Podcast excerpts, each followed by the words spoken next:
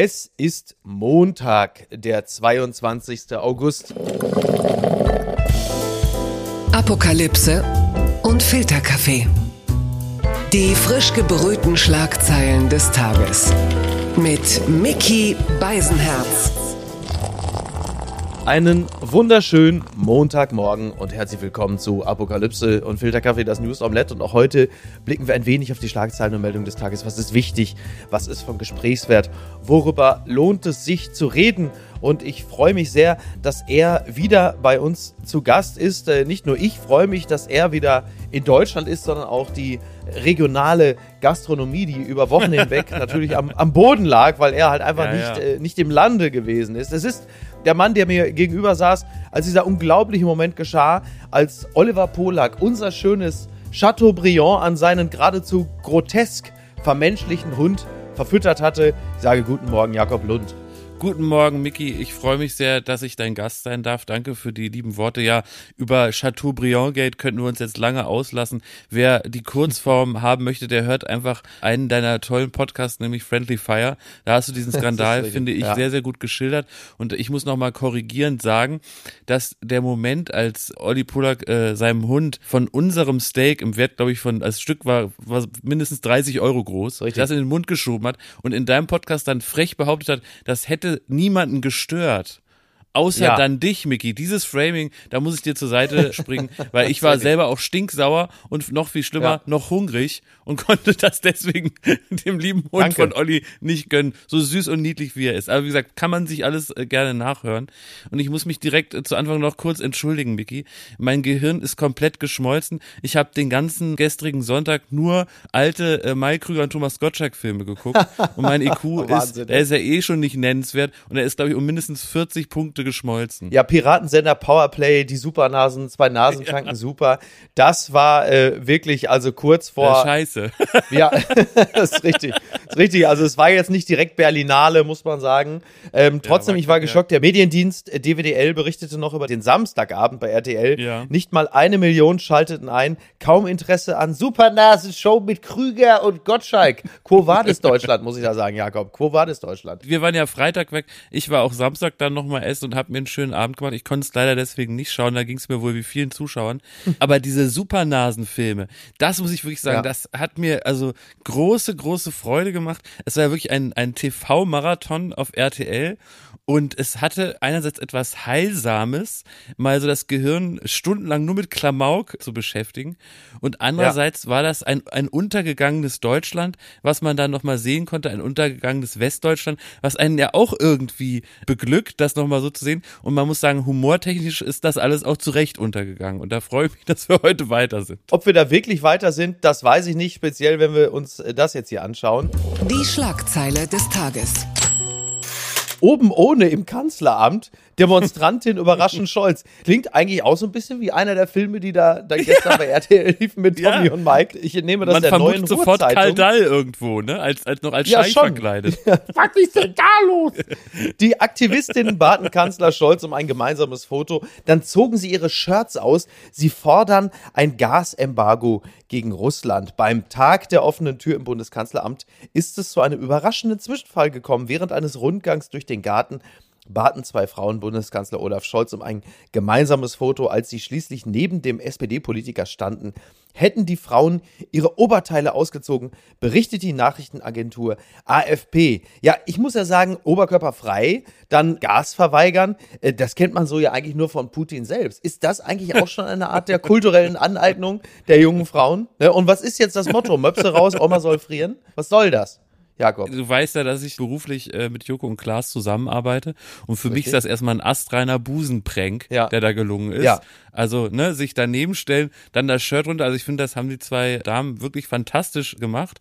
Ja. Es ist tatsächlich ein, ein schwarzer Tag für die Personenschützer von Olaf Scholz, die das nicht haben antizipieren können. Stimmt alles. Ich habe mir kurz Sorgen gemacht um Olaf Scholz, ob er, ob er diesen Schreck verdaut, aber man weiß ja auch seit dem Wochenende, sein Erinnerungsvermögen ist nicht so groß und da ist er im Grunde wie so ein Hund. Nach zwei Sekunden geht die Welt wieder von vorne los und deswegen wird ihn das, glaube ich, nicht groß traumatisieren. Und mich hat vor allen Dingen gefreut, in den Tagesthemen und, und im Heute-Journal mal Busen zu sehen. Sind ja manchmal die kleinen Freuden, ne? Das finde ich absolut. Also seitdem unsere Gesellschaft ja dramatisch immer woker wird, das wissen wir ja, sind wir ja heillos unter Boost. Das ist natürlich für Primitivlinge wie dich und mich, war das sicherlich ein, ein heilsames Wochenende. Ich finde es spannend, dass ja Femen, die ja übrigens eine ähnliche Situation tatsächlich auch mal mit Wladimir Putin hatten, der relativ begeistert guckte, als ihm dieses Schicksal oh zuteil wurde dass sie immer mit demselben Trick kommen. Man könnte sagen, quasi, Boops, I did it again. Und ähm, Olaf Scholz wiederum, der war einfach insgesamt grundsätzlich schon mal sehr, sehr froh, dass die beiden Femen-Aktivistinnen äh, nicht über das Los der Palästinenser äh, irgendwas äh, sagten. Das war für ihn im Grunde insofern schon mal ein okayes Restwochenende, wie man so schön sagt. Was ich interessant finde, ist ja generell dieser Tag der offenen Tür im Bundeskanzleramt, denn da ist ja ein wenig auch die Losung, ihr könnt Olaf Scholz etwas fragen. Bitte lachen Sie jetzt. Was, ist denn, was, soll denn, was, was soll denn da bitte passieren, wenn man Olaf Scholz etwas fragt? Aber Vicky, ich bin am Wochenende am Finanzministerium lang gefahren Ach. und ich finde diese Tag der offenen Hast Tür. Hast du an den Toren gerüttelt und hast gesagt, ich will meine Kohle zurück? Oder was? da, da mache ich mir keine Hoffnung mehr. Aber äh, ich bin da dran vorbeigefahren und habe so ein bisschen die Menschen beobachtet, die zum Tag der offenen Tür ins Finanzministerium gehen. Ja. Also das müssen ja schon wirklich Sadomasochisten der ersten Kajüte sein. Und was sage ich? Es waren mhm. Männer mit kurzen Cargohosen, die sich noch in der Schlange okay. so eine halbe Flasche Bier reingeprügelt haben. Und dann gehen die da bei Christian Lindner mal vorbeischauen. Das ist doch wirklich kurios, oder? Sind das diejenigen gewesen, die es auf Sylt nicht rechtzeitig zur Hochzeit ja, geschafft haben, die gesagt haben, hier, hier erwischen wir, hier ja. kriegen wir, hier fangen wir ab. Ich habe einen Ausschnitt gesehen, als Olaf Scholz dann tatsächlich sich den Fragen der Menschen, respektive junger Menschen gestellt hat. Und zwar war dann auch so ein kleiner Junge, der dann einfach nur fragte, sind Sie reich? Und dann, und dann siehst du Olaf Scholz, der dann also immer noch völlig beseelt war von der äh, von Susi Schober, die er da gerade noch gesehen hatte, und der dann nur so guckte, ja, so er lächelte, er grinste schlumpfig und sagte, ja, in, also gemessen an den Ärmeren in Deutschland kann man nur sagen, ich bin reich. Ich habe mir so richtig vorgestellt, wie er so sagt, haha, aber, aber, und dann so zu seinen beiden äh, Sicherheitsleuten, brecht dem Jungen die Beine, dass die anderen sich das merken, die kleinen Arschlöchers. Für Olaf Scholz ist so ein Tag der offenen Tür wahrscheinlich gar nicht so schlecht, äh, denn seine Popularitätswerte sind ja wirklich dramatisch schlecht. Also äh, ungefähr 60 Prozent der Deutschen sind unzufrieden. Und jetzt natürlich die Frage, um überhaupt noch Solidarität seitens der Bevölkerung einzuheimsen, muss ein Video von ihm auftauchen, wo er äh, Party machen, tanzend bei TikTok auftaucht. Ist das jetzt seine letzte Chance? Ich denke schon, ja. Er muss neben Ron Bilecki den Tornado machen. Das gibt dann nochmal wertvolle Prozentpunkte. Blattgold. Lindner plant Kiew-Reise, Zitat, im Spätsommer oder Herbst. Das zitiert das Redaktionsnetzwerk Deutschland. Bundesfinanzminister Christian Lindner will im Spätsommer oder Herbst nach Kiew reisen. Das sagte der FDP-Politiker am Sonntag im ARD-Sommerinterview. Lindner sei mit seinen ukrainischen Kollegen darüber im Gespräch. Ich habe das Sommerinterview in der ARD gesehen, wie du möglicherweise auch. Und ich muss zugeben, es gibt, also um mal rein performativ eine kleine Kritik, eine Stilkritik zu üben, es gibt meines Erachtens wirklich nichts Langweiligeres zur Gesprächseröffnung, als Christian Lindner äh, mit einem Porsche zu zeigen und zu fragen, ob er privat auf schnelle Autos steht. Genau, dein Blick verrät, du bist auch jetzt nicht total begeistert. Das ist wirklich so, wo du sagst, ja, also, äh. Es ist ja bekannt, dass wir beide der Marke auch zugetan sind. Deswegen ist man nicht automatisch solidarisch, aber ich muss sagen, ja. das sind so die, sagst du ja auch, die niedrigsten Reflexe, da so immer wieder die, dieselbe Trommel und dieselbe Soße da zu rühren. Es nervt mich einfach, muss ich wirklich sagen. Ich bin überhaupt ja. kein FDP-Fan und auch Christian Lindner gibt sicher viel zu kritisieren, aber immer dieses erfährten Porsche und weiß er noch, was eine Tüte Milch kostet. Who gives a crap? Jetzt mal ganz im Ernst. Genau, und daran, also ich habe gleich noch eins zwei andere Beispiele, aber daran anknüpfend, die meines Erachtens mittlerweile schon fast genauso durchgenudelte Frage, wann reisen Sie nach Kiew? Also das ist so, als sei das jetzt irgendwie so der performative Mindeststandard, eine Frage jetzt äh, in einer Reihe mit, wie lange duschen Sie? Und er sagt, ja, ja. Mit, mit wann reisen ja. Sie nach Kiew? Und wie lange duscht er? Ja, also, ja, das weiß er lässt duschen, er ist so reich, er lässt duschen. Äh, der, ist, und, und dieses, äh, wann, wann fahren Sie nach Kiew? Ja. Was interessant wäre, wäre, es ist ja so, dass ja eigentlich die Linke, also Janine Wissler und eine linke Delegation eigentlich in die Ukraine reisen wollte. Und dann sind sie aber nicht gereist, weil äh, sie haben dann festgestellt, es ist gefährlich da. Ich fände es eigentlich interessant, wenn man dann im Spätsommer oder Herbst einfach, wenn Lindner mit der Linken gemeinsam nach Kiew reisen würde. Das wäre eine interessante Reisegruppe. Das würde ich mir gerne angucken. Ich finde irgendwie so diese Formulierung im Spätsommer oder Herbst klingt auch so, als ob er sich das schönste Wetter noch raussucht. für, für den Besuch. Auf der anderen Seite hast du natürlich völlig recht, warum, äh, oder ist das meine Naivität, warum muss ein Finanzminister dorthin reisen? Ist das seine, seine Aufgabe? Ist ja nicht ein, ein so eine Art Eid oder Besinnungsnachweis, dass man irgendwie als Politiker, der was auf sich hält, einfach ja. dorthin reisen muss. Das ist doch, spielt, spielt doch eigentlich gar keine Rolle, oder? Exakt, das ist so, so der offizielle Wesenstest, dass man sagt, du bist da gewesen, du bist okay. Aber ja. das hat natürlich auch damit genau. zu tun, dass halt mittlerweile so ziemlich fast jeder da gewesen ist. Und dass man dann irgendwie es als Lücke empfindet, wenn man dann noch nicht da gewesen ist, als bestimmten Zweifel an der Solidarität mit der Ukraine. Das nächste ist dann ja jetzt Taiwan. Äh, das kommt dann auch noch. Nochmal zurück auf das Sommerinterview. Äh, er hat natürlich ein paar Punkte gesagt. Es ging unter anderem auch um das Thema äh, 9-Euro-Ticket-Verlängerung. Da ist er dagegen, was mhm. als Finanzminister übrigens nachvollziehbar ist. Ich glaube, er hatte gesagt, es kostet 14 Milliarden. Würde man den ÖPNV entweder das 9-Euro-Ticket weitermachen oder ihn kostenlos machen. Das weiß ich nicht mehr genau. Aber dann wurde auch darauf angesprochen, dass man doch zum Beispiel das Dienstwagenprivileg für Reiche, dass man das aufheben könnte. Und da hatte er gesagt, das, also das macht finanziell quasi keinen Sinn, weil das eine das andere nicht aufwiegen kann. Und dann sagte er, dass die Wortwahl des Dienstwagenprivilegs ideologisch sei und es sei eine Art linkes Framing. Das wird jetzt so das, das nächste Thema. Was es übrigens meines Erachtens natürlich auch ist, weil es ist ja immer dieser alte Widerspruch. Die Armen, sprich 9-Euro-Ticket gegen die reichen Dienstwagen. Natürlich ist das eine Art des linken Framings, wie aber die Gratis-Mentalität natürlich wiederum ein sehr, äh, sagen wir mal, ja, eher liberales Framing aus der Kategorie spätrömische Dekadenz ist, da schenken die sich alle nichts. Die Frage ist halt nur, das Billigmachen des ÖPNV, egal ob man jetzt das 9-Euro-Ticket weiterführt oder den ÖPNV kostenlos machen würde, was ich mir schwierig vorstelle, wie will man es denn bezahlen? Also ich glaube, über die Dienstwagen äh, und die gestrichenen Privilegien wird es wahrscheinlich finanziell wirklich nicht möglich sein. Aber generell ist es ja nicht so schlecht, darüber nachzudenken, es in irgendeiner Art und Weise zu vergünstigen. Ich muss sagen, äh, ich würde es auch sehr begrüßen. Ich finde, das hat auch was mit der, ja, wie soll man sagen, mit, mit so einer gewissen Menschen, es hat was mit Menschenwürde zu tun, dass man den Menschen in einem Land ermöglicht, sich freizügig äh, im eigenen Land zu bewegen, ja. unabhängig äh, von ihrem Einkommen. Gerade Menschen, die nicht so viel Geld haben, das hat mich richtig gerührt, wie die dann in diesen ganzen Voxpops und Reportagen Reportagen dann zu Wort gekommen sind und gesagt, jetzt können wir endlich mal an die Nordsee reisen. Und die gab es ja, und, die gab äh, es das, ja tatsächlich auch. Die ja. gab es wirklich und die, da, da, haben viele Regen Gebrauch gemacht und das hat mich richtig berührt und das, das tut mir weh, dass es keine Selbstverständlichkeit ist, mhm. dass man solche Reisen machen kann und äh, auch äh, sich allein in einer Großstadt wie Berlin fortzubewegen ist sehr teuer und ich finde, das ist so eine Art Grundrecht und ich äh, kann das nur befürworten. Übrigens nochmal aus dem Bereich des Populismus, ich hatte das gelesen bei der Berliner Morgenpost am Wochenende, da musste ich dann doch auch wieder ein bisschen lachen, denn der SPD-Chef Berlins, Raed Saleh, gerade eben auf das Thema 9-Euro-Ticket angesprochen, machte Lindner bittere Vorwürfe und zwar wird Saleh mit dem Satz zitiert, Herr Lindner fährt lieber Porsche als BVG und ich sage, Entschuldigung, wer, wer nicht? Wer nicht?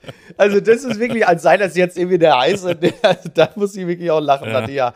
Also noch, noch dämlicher und populistischer kann man es wirklich nicht formulieren, aber wirklich, ja. naja, gut. Ich muss das kurz sagen, also das ist ja vielleicht auch eine Binsenweisheit inzwischen, aber dieses Verknappen und, und Polemisieren von Debatten, das tut keiner Seite gut. Egal, ja. welche Ansicht man Absolut. hat. Man, man schadet im Grunde immer dem gesellschaftlichen Diskurs, wenn Debatten so zum Slogan vereinfacht werden. Es ist einfach nur primitiv und dumm. Es ist wirklich, es nützt niemandem. Twitter, 280 Zeichen Wahnsinn. Waschlappen trendete äh, ja. bei Twitter. Ja, herrlich. Ich zitiere das Redaktionsnetzwerk Deutschland. Kubicki gegen Waschlappenrad. Das ist jetzt kein neues Gremium. das ist tatsächlich also ne, ein Ratschlag zum Thema Waschlappen. Niveau erreicht, das schwerlich unterboten werden kann. Die Menschen in Deutschland sind zum Energiesparen aufgerufen. Vor allem der Tipp von Grünen-Politiker Kretschmann stößt auf Kritik. Auch FDP-Vize Kubicki findet klare Worte. Der sagte, wenn der Staat Vorgaben zur Körperpflege macht, dann haben wir ein Niveau erreicht, das schwerlich unterboten werden kann. Das sagte er natürlich der Bild. Baden-Württembergs Ministerpräsident Kretschmann, der hatte nämlich gerade noch auf das Energiesparen angesprochen, betont, man müsse nicht dauernd duschen. Zitat, auch der Waschlappen ist eine brauchbare Erfindung.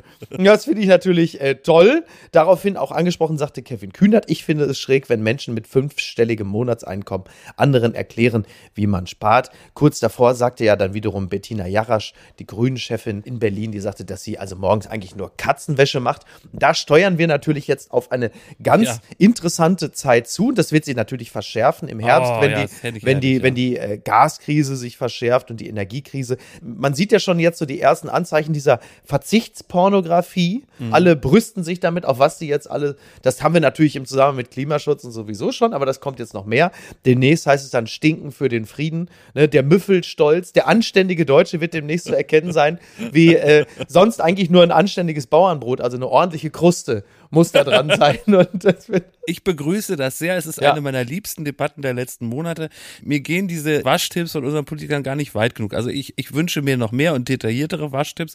Ich finde auch der Waschlappen, äh, ich würde weitergehen. Also mhm. ich befürworte stark und ich hoffe, das trendet dann heute nach dem Frühstück, ähm, den Familienwaschlappen. Also weißt du, warum muss unbedingt jedes Mitglied einen eigenen Waschlappen? Das Ehrlich? halte ich also wirklich für, für spätrömische Dekadenz, dass da jeder seinen Waschlappen hat. Es reicht doch wirklich ein Familienwaschlappen. Vielleicht reicht auch pro Mietshaus einfach der Waschlappen, wenn man da in der Excel-Tabelle einen kleinen Plan macht, dann geht der einmal von oben nach unten durch. Und weißt du, so sparst du natürlich auch Wasser. Absolut. Aber ich muss sagen, das Wort hat mich extrem getriggert, Waschlappen, weil tatsächlich mein Vater äh, früher den Waschlappen wirklich noch in seine, heute würde man sagen, Morgenroutine eingebaut hat. Ja. Das gehörte streng zu seinem Beauty-Programm. Ja, da wurde geduscht mit einem blauen Frotti-Waschlappen der dann immer äh, morgens frisch hingelegt. Dieser Waschlappen, der wurde dann auch herrlich äh, über der Heizung getrocknet und also ich äh, komme praktisch aus Flashbacks mit Würgen gar nicht mehr raus. Aber Miki, wie ist denn deine Routine? Du bist auch kein Waschlappen-Typ, oder? Doch, aber ich mache mir Poloshirts daraus.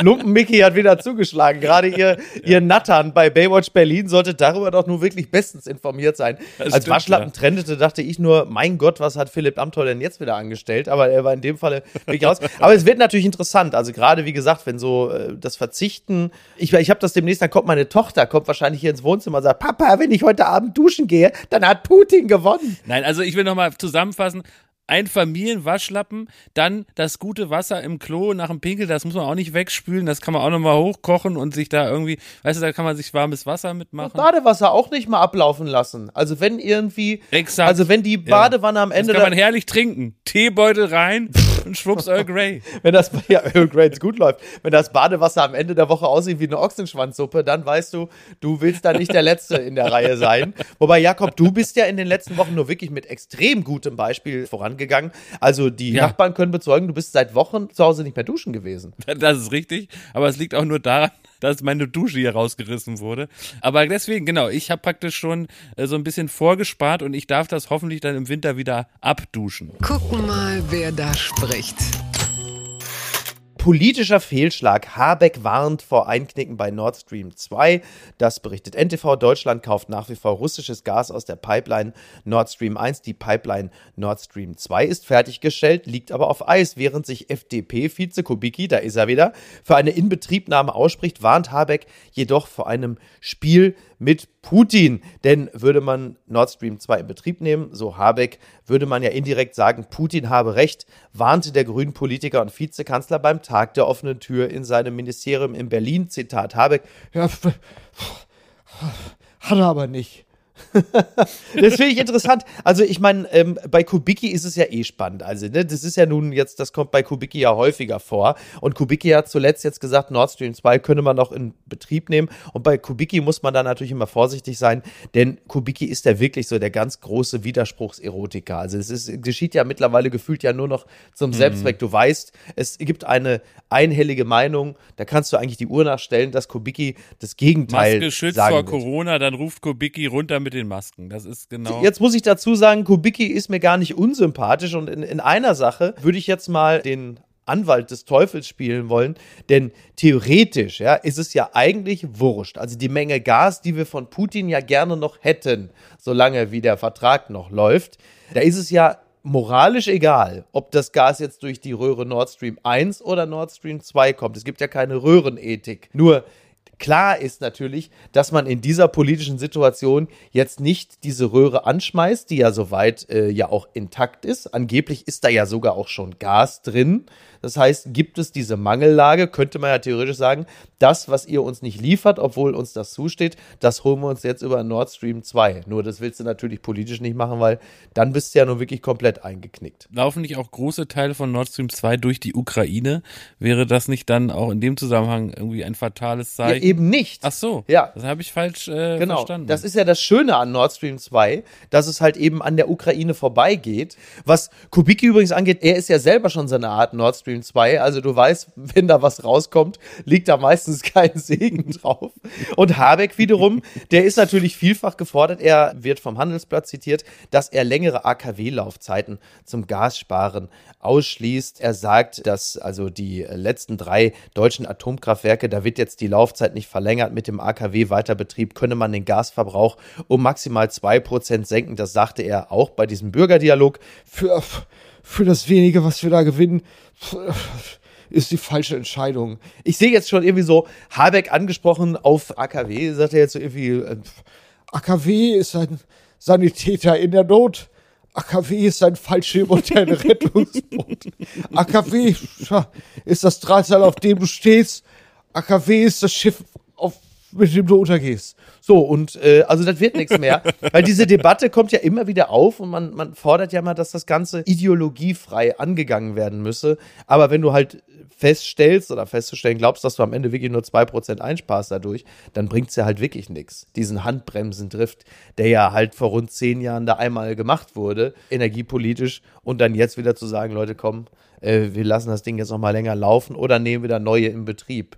Weil das Beispiel Frankreich ja wiederum auch zeigt, dass diese, ich weiß nicht, wie viele AKW die haben, ich glaube 25 oder so, dass ein Gutteil von denen gar nicht im Betrieb sind, weil irgendwas nicht funktioniert, die Wartung nicht oder denen das Kühlwasser ausgeht, jetzt äh, bei der Hitze. Also so richtig viel gewonnen ist damit auch nicht. Also ich muss sagen, äh, ich gehöre zu den Menschen, die sehr stolz waren, als es äh, den Atomausstieg gab, weil ich nach wie vor nach der ganz simplen Logik da gedanklich vorgehe, dass mir nicht deutlich wird, warum man auf eine Energie setzen sollte, die im Ernstfall ganze Menschheit auslöscht. Das, das macht einfach aus meiner Sicht ja. keinen Sinn. Deswegen bin ich froh für jedes AKW, was aus ist. Und ich glaube auch, dass wir da echt nochmal ein ganz falsches Symbol setzen würden, wenn wir die wieder anmachen und da den Rückzieher machen.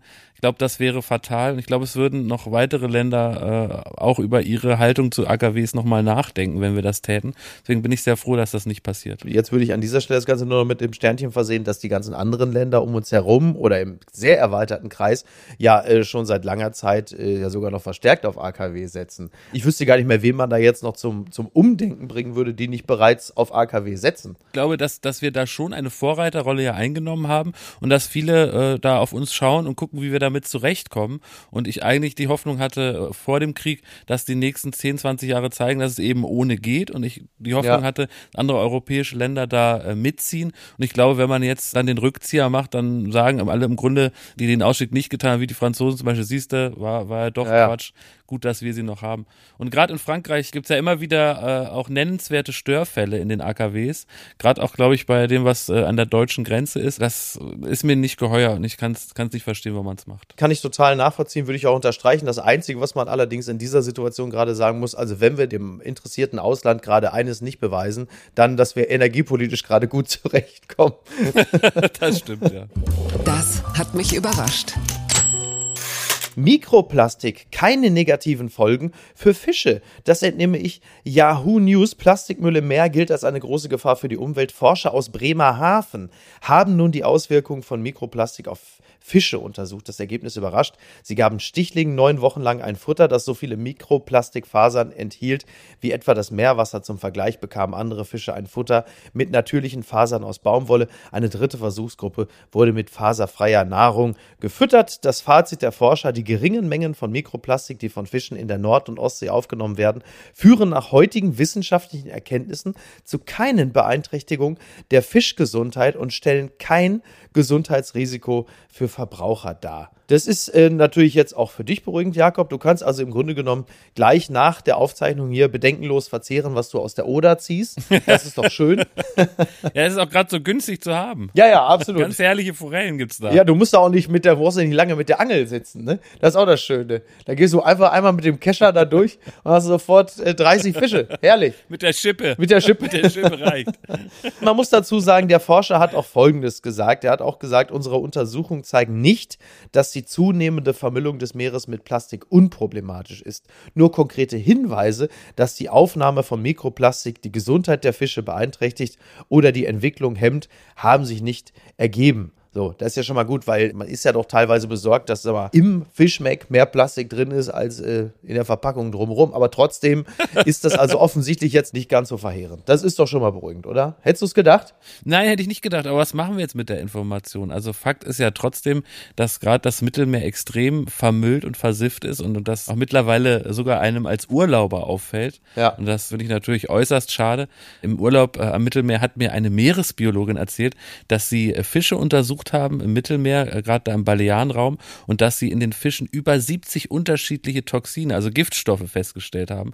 Und damit gehören die Fische im Mittelmeer mit zu den Ja, mehr als bei Pete Doherty. ja, aber, aber echt mit zu den giftigsten äh, Fischen oder die belasteten Fische äh, überhaupt. Und das ist doch echt traurig. Also äh, so oder so, es sollte einen jetzt nicht davon abhalten, weiter darauf zu achten, äh, nicht zu viel Plastik einzukaufen. Das gibt's doch gar nicht. Nordrhein-Westfalen. Betrunkener malt Zebrastreifen auf die Straße. Das entnehme ich der FAZ. Ein 48 Jahre alter Mann hat in Essen einen Zebrastreifen auf eine Straße malen wollen. Angeblich, um Kinder vor Gefahr zu schützen. Allerdings erreichte er damit laut Polizei zunächst das Gegenteil. Irritierte Autofahrer mussten scharf bremsen, als die ersten Fußgänger den noch nicht vollendeten Zebrastreifen nutzten und über die Straße liefen. Zu einem Unfall kam es aber nicht. Man sieht ihn förmlich, wie er da so steht. Also, Zebrastreifen, Zebrastreifen. Mancher wird dich nie begreifen. Aber dass der Mann jetzt auch noch von der Polizei belangt wird da in Essen, das ist für mich ganz ehrlich die größte Märtyrergeschichte, seitdem äh, Jesus Christus bei RTL auf der Rüttenscheider Schlemmermeile da äh, gekreuzigt wurde. Der Mann hat es doch gut gemeint. Er war vielleicht angeschickert. Ja, das mag sein. Aber er immerhin er hatte doch Gutes vor. Ja, aber was ich auch lustig finde, ist, dass er ja nicht richtig fertig geworden Ja. ist, ne? Und das äh, ist wirklich ja auch, auch klassisch für so eine, wirklich, im wahrsten Sinne des Wortes, Schnapsidee. Du, du hast äh, mega einen im Tee, kommst auf die Idee, so, ich nehme das jetzt in die Hand, ich habe noch einen Eimer Farbe im Keller, ich mal selber Zebrastreifen, läufst dann los, malst dann den ersten und nüchterst dabei natürlich so langsam aus und irgendwann hast du nur noch äh, Kopfschmerzen von den Dämpfen, hast aber erst drei Striche fertig und dann äh, hast du den Salat, ne? Ist er eigentlich so ein bisschen so die Boomer-Variante der Klimakids, die sich in Berlin immer auf den Asphalt kleben, um äh, gegen die A100 zu protestieren? Eigentlich ja. schon, ne? Ich freue mich auch schon, wann, also auf den ersten Mallorca-Hit vom Zebrastreifenmann. Also den muss man jetzt schnell ausfindig machen. Und dann muss er auftreten. Das ist, jetzt ganz wichtig, den zum Star zu machen. Icke, Icke Hüftgold hat schon wieder seine Fühler ausgestreckt. Aber ich glaube, sowohl Markus Lanz als auch Günther Jauch äh, versuchen gerade schon nach der Nummer zu fahren, um den dann im großen Jahresrückblick da zu haben. Ne? Dann sitzt er da mit so einem äh, gemalten Zebrastreifen und so einem Eimer Farbe im Studio und das, darf das nochmal erzählen. Das ist für mich der problematischste Maler und Lackierer seit Bushido, muss ich also ganz deutlich sagen. Gewinner des Tages. Ja, das ist natürlich Helene Fischer, also die Gewinnerin des Tages. Der Spiegel schreibt ein Lächeln aus Stahl. Das ist ein Text, eine Konzertkritik. Ist das was Gutes? Ja, das weiß ich auch nicht so genau. Helene Fischer spielt in München vor mehr als 100.000 Besuchern ihr einziges Deutschlandkonzert in diesem Jahr. Es ist die perfekte Simulation und der Regen fühlt sich sehr echt an und äh, diesem Text von Jurek Skrobala zu Grunde liegend, muss man sagen, ist das wohl das einzig echte auf diesem Konzert. Also Helene Fischer äh, kommt auch hier wieder ein bisschen artifiziell rüber. Ich muss auch sagen, als es da geregnet hatte, ich hatte mir zwischenzeitlich ein bisschen Sorge gemacht, wenn Helene irgendwie nass wird, dass sie noch einen Kurzschluss kriegt oder so. Ne? Wenn da irgendwie plötzlich noch Feuchtigkeit abbekommt, also der Systemabsturz droht. Aber es waren 130.000 Menschen da und ich hörte am Wochenende dann irgendwie von Gewitter und Sturmwarnung. Ich dachte, das könnte unser Katrina werden, wenn dieses Konzert abgesagt wird. Thoughts and Prayers. Ne? Thoughts and Prayers. So war es ja nicht. Ich habe äh, auf die große Empfehlung meines Kollegen Schmidti äh, bei Baywatch Berlin die fantastische Netflix-Doku Woodstock 99 gesehen. Oh ja. Und hatte wirklich große Angst, dass da wirklich stinksaure Rentner anfangen, das ganze Ding äh, in die Luft zu jagen und alles anzuzünden. Soweit ist es Gott sei Dank nicht gekommen, aber äh, ich habe auch das Video gesehen, in dem wirklich äh, von schlimmen, schlimmen Zuständen Ja, ja. in der im VIP-Bereich zu sehen war, nämlich unter anderem von der Nachricht, dass relativ früh schon das Schweinefilet ausverkauft war und es nur noch Ja. Fisch gab. Und es, ich habe Menschenunwürdige Zustände. Ja. ja, aber wirklich, ich habe versucht, ein bisschen Vorbereitung auf das Thema hier äh, mich umzuhören und ich habe dann extra recherchiert auf dem Instagram-Kanal von Kai Flaume. Ja. Da sah es so aus, als ob es ein herrliches Konzert war mit ein bisschen Regen. Dann wiederum hat man bei Olli Pocher gesehen, die Leute, die da wirklich stinksauer im VIP-Bereich fast randaliert haben vor Hass und Wut, weil der Champagner irgendwie leicht äh, schal war. Und wegen Playback da, diese Playback-Scheiße. Und wegen Playback, genau. Ja. Ja. Also diese Stinksau, das sollte man sich angucken, sehr, sehr witzig. Und ansonsten, ja, ich weiß nicht, Miki, was kann man erwarten von einem Konzert, wo 130.000 Menschen, das ist irgendwie Ganz intime eine Art und. Weise, die ich gar nicht mehr nachvollziehen kann. Du gehst doch eigentlich auf ein Konzert, weil du die Musik, die dir am Herzen liegt, irgendwie, du willst die erleben, du willst die fühlen, du willst die Leute sehen, die du irgendwie gut findest, aber das hast du doch alles gar nicht. Du, du stehst doch am Ende irgendwie 30 Kilometer äh, weiter weg, also du bist ja fast am Starnberger See in der letzten Reihe und dann siehst du die auf dem großen Bildschirm, das kann, da kannst du einfach das Ganze irgendwie im ZDF anschauen. Also ist mir wirklich ein Rätsel, was daran so toll ist und dann wird das auch immer so beworben, ein Riesen-Konzert, riesig, ich habe, was weiß ich, zehnmal die Olympiastadien ausverkauft, aber da hast du doch gar nichts von. Was ist denn da der Thrill? Warst du mal auf so einem Giga-Konzert? Nein, war ich nicht. Ich glaube, ich war mal auf einem Coldplay-Konzert, aber das war 2004, als sie noch nicht äh, diese, sagen wir mal, dieses Disneyland waren, was sie jetzt sind. Und Ja. äh, mein größtes Problem war damals, dass es nur einen Cocktailstand gab und die Bierstände, da war das Bier bereits leer. Ich war also mit den Nerven runter. Das hat mich also, das war schon, es waren auch 90 Minuten echte Gefühle, aber nicht die guten. Ja, Helene Fischer, ne, das ist halt ja auch wirklich eher so eine Art Musical-Besuch. Du hast im Grunde mehr eher ein Musical-Publikum. Die kriegen die perfekte Show. Dann kommt zwischenzeitlich auch noch der Flori und sagt mir, sind alle klatschnass, aber das ist egal. Wir haben hier heute richtig Freude. Das ist wunderbar. Ja, das ist so ein bisschen die Artifizierung echter Gefühle, was da passiert. Ne? Also das ist so die perfekte Authentizitätsshow. Und äh, ja, die Leute finden es gut. Ich meine, 130.000, es war ja eine Woche vorher oder so, waren glaube ich auch schon 100.000 bei Gabalier, wo du sagst, jetzt haben sie wirklich alle ihren Verstand verloren. Aber toll, ist doch wunderbar. Ne? Also schön, dass es geklappt hat, dass 130.000 Menschen zumindest mit einem guten Gefühl da wieder weggefahren sind und dass äh, alle heil geblieben sind, um Gottes Willen. Also wenn das jetzt da... Also Der Trick der Woche.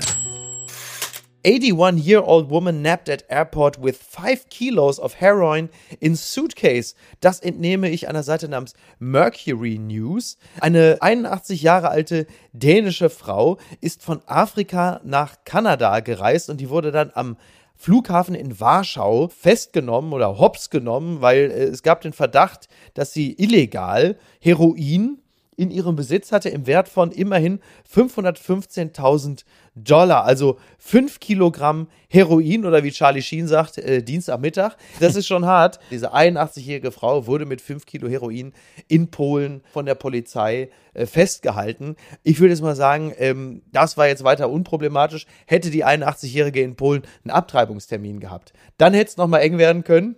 dann hätte man gesagt, Ja. also so, so geht's hier ja nicht. Wir sind hier in Polen, aber was kommt jetzt als nächstes? Narcos Krakau? Jakob, was, was kommt da auf uns zu? Ja, ich weiß auch, nicht, also ich will es bei Netflix sehen. das, das Gute daran wäre ja auch, dass das Schlimme ist ja an Narcos nicht die vielen Toten und, und die Drogen und das Unglück und das Leid, sondern dass du dich dabei aufs Handy gucken kannst, weil es auf Spanisch ausgestrahlt wird. Exakt. Und äh, das ist, finde ich, eigentlich, das, das größte Leid hat immer noch der Zuschauer. Also, aber deswegen Narcos Polen, äh, ich würde es sehr begrüßen. Die 81-Jährige ist auf jeden Fall, also auch gerade in Deutschland, ist so ein schöner Kniff gegen Altersarmut, finde ich eigentlich, oder? Ja, die hat die Rente selbst in die Hand genommen. Ja, oder? Also wirklich, da kann man nur wirklich nicht klagen. Und was schreibt eigentlich die Bild? Ich versuche jetzt mal so über Bande, dass wir uns der Causa Schlesinger natürlich auch nochmal nähern. Oh. Soweit ich weiß, hat Ja. ähm, äh, Franz Josef Wagner noch nicht darüber geschrieben. Du stehst ja dem RBB sehr, sehr nah als ehemaliger Mitarbeiter. Ja. Ich bin großer Ja. Fan von Radio 1. Marco Seifert, Tom Böttcher, liebe Grüße an dieser Stelle. Äh, Julia Menger, Kerstin Hermes natürlich auch. Alleine dafür, finde ich, lohnen sich die Gebührengelder. Also es ist schon ein bisschen bitter für die vielen verdienten Mitarbeiter beim RBB, bei Radio 1, was da gerade passiert. Meine persönliche Meinung ist, dass äh, Patricia Schlesinger da gerade so ein bisschen so zum Gerhard Schröder äh, des öffentlich-rechtlichen Systems gemacht wird. Also man äh, konzentriert sich jetzt sehr darauf, alles an dieser Person festzumachen und äh, ein bisschen davon abzulenken, dass in diesem System sicherlich es noch ganz andere Leute geben dürfte, die also mit dem Begriff Vorteilsnahme jetzt auch nicht äh, gänzlich unvertraut sind. Das wird also spannend sein. Das ist der positive Effekt, ne? Also es ist ein System, das Filz Vorschub leistet und dieser jetzt sehr prominente Fall wird hoffentlich, hoffentlich dazu dienen, dass in allen öffentlich-rechtlichen Anstalten, der Ja. RBB ist da gar keine Ausnahme, soweit ich alleine weiß. Äh, Das ist wahrscheinlich überall dasselbe. Glaub ich auch. Und es wäre, glaube ich, gut, jetzt nicht nur auf den RBB mit dem Finger zu zeigen, sondern überall mal ganz rasch äh, nachzuschauen, was da nicht ganz Taco ist. Und da ist es nicht damit getan, dass man dann irgendwie ein teures Abendessen mit den Werbekunden absagt, sondern da muss man mal so richtig gucken, was ist davon noch zeitgemäß an Privilegien und was muss sein und was nicht. Genau, und äh, um das hier an dieser Stelle trotzdem nochmal äh, abzuschließen, also ich nehme jetzt einfach die Post von Wagner, weil dieser Fall wurde ja gerne auch mal hier äh, verglichen mit Thebats von Elst, dem Bischof von Limburg. Und deshalb äh, nehme ich jetzt einfach die Kolumne von Franz Josef Dem Wagner von Protzbischof. der Protzbischof. Und äh, werde an dieser Stelle einfach entsprechend, also Thebats von Elst, den Bischof von Limburg, einfach austauschen gegen äh, die Intendantin vom RBB. Und wir können jetzt praktisch live miterleben, ob das klappt. Ja, ich muss jetzt einfach gucken, ob, man Franz das. Josef Ja, Wagner ob's passt. praktisch einen längeren Abend in der Paris-Bar machen kann und hier auch selber nur den Namen Das ist richtig. austauschen muss. Also, liebe Intendantin vom RBB, in Afrika verhungern Menschen oder sie ertrinken vor unseren Küsten, während sie sich ein Intendantin-Palais für 31 Millionen Euro leisten. Jesus, Jesus hätte sie aus dem architektonisch schicken Amt gejagt. Jesus hätte den Armen die 31... Tomburo kann man da Das ist sagen. richtig, genau. Tomburo hätte sie aus dem architektonisch schicken Amt gejagt. Tomburo hätte den Armen die 31 Millionen gegeben. Mit anderen Worten, Sie, Intendantin, haben den Armen 31 Millionen gestohlen. Sie sind eine Diebin. Sie haben Geld vergeudet für Ihre Privatkapelle, Empfangsräume. Was ist der eigentliche Skandal? Der Skandal ist, dass die 88 kirchlichen, also in dem Fall 88 öffentlich-rechtlichen Hilfsorganisationen im letzten Jahr 100 Millionen Euro für Afrika spendeten. Und diese Intendantin vom RBB 31 Millionen für ihren Protzpalast raushaut. Es ist übrigens mein zweiter Brief an die Intendantin von Berlin. In meinem ersten Brief warf ich ihr vor, dass sie First Class zu den Slums nach Indien flog. Warum auch immer. Liebe Intendantin, Jesus wird sie feiern. Herzlichst, ihr Franz. Oh Gott. Oh Also, Gott, Miki, oh ich Gott. möchte, dass du dir noch die Mühe machst, Ja. Die Dinge, die jetzt hier nicht, nicht ersetzt blieben, zu Ja. ersetzen. Also, du musst dann natürlich schauen, dass du dann da immer diese äh, 516.000 Euro ein, Ja. einbaust oder wie, was es war. Und du kannst ja noch das italienische Parkett einbauen, ne? Du hast recht. Wobei mit den 31 Millionen, vielleicht kommt es am Ende raus, dass es doch schon zahlenmäßig hinkommt. Ich glaube, dafür waren sie allein essen. Das ist richtig. 31 Millionen Euro, das verfüttert Olli als Chateaubriand an einem Wochenende an seinen Hund. Möchte ich an dieser Stelle nur noch mal erwähnt haben. Ansonsten bleiben mir eigentlich nur noch zwei, drei Dinge zu sagen. A, äh, der gute Alexander Gorkov hat heute Geburtstag. Alles Liebe an dieser Stelle. Er wird, Oh, soweit ich, wenn ich richtig informiert bin, wird er heute 72 Jahre alt. Außerdem möchte ich noch mal dringend darauf verweisen, dass Apokalypse und Filterkaffee im Oktober auf Tour geht. Und mit ein bisschen Glück bist ja auch du einer meiner Gäste. Im besten Falle äh, Das will ich wohl meinen. vielleicht in München, da können wir dann ne, so drumherum noch gemeinsam flanieren. Ja, da haben wir dann schon Pläne. Genau, also über eventim.de kann man für alle sechs Termine Tickets buchen für äh, Loffi, mich und unsere Gäste. Ich war auf einer deiner ersten Touren ja im, im Publikum und das macht einen Riesenspaß und es ist äh, ja im Grunde fast wie eine Live-Late-Night-Show. Wenn du gut drauf bist, dann kann man praktisch auch Franz Josef Wagner noch live das erleben. könnte, Das alleine ist ja schon stimmt, gut. das könnte passieren. Und ein letztes, wo ich hier gerade schon die Werbetrommel rühre. Heute Abend äh, in meiner Sendung bei NTV, in der Talksendung, habe ich Jens Spahn zu Gast. Gibt es eine Frage, Den echt? den echten Jens Spahn, gibt es eine Frage, die ich ihm stellen soll, Jakob? Die, also jetzt kannst du noch eine Frage einreichen. Oh, da muss ich, da muss ich länger nachdenken. Ja, okay, alles klar. Du kannst sie mir noch als SMS schicken. Die Sendung kommt ja erst um 23.30 Ja, okay. also bis dahin. Ja. Jakob, ich danke dir ganz herzlich. Schön, dass du da gewesen Danke bist. dir auch, Miki. in dieser fast schon 500. Folge dieses Podcasts. Das ist das nicht ein Wahnsinn. Wow, ja, herzlichen unglaublich. Glückwunsch fast. Unglaublich, ja, ich weiß auch nicht. Ich komme da mit dem Zählen nicht mehr ganz hinterher. Das ist irgendwie so ein bisschen krude. Aber irgendwann demnächst machen wir mal so eine 500. Folge. Also Jakob, vielen Dank. Allen anderen und dir einen schönen Start in diese Arbeitswoche und einen schönen Start in die Schullaufbahn, denn die I-Dötze werden heute und morgen eingeschult in diversen Bundesländern. So auch unter anderem meine Tochter. Schön, also, ja, schönen gut. Montag. Bis denn. Ciao, ciao. Tschüss. Dir auch. Tschüss. Apokalypse und Filtercafé ist eine Studio Bummens Produktion mit freundlicher Unterstützung der Florida Entertainment. Redaktion Niki Hassania. Executive Producer Tobias Baukhage. Produktion Hanna Marahiel. Ton und Schnitt Lara Schneider. Neue Episoden gibt es immer montags, mittwochs, freitags und samstags. Überall, wo es Podcasts gibt.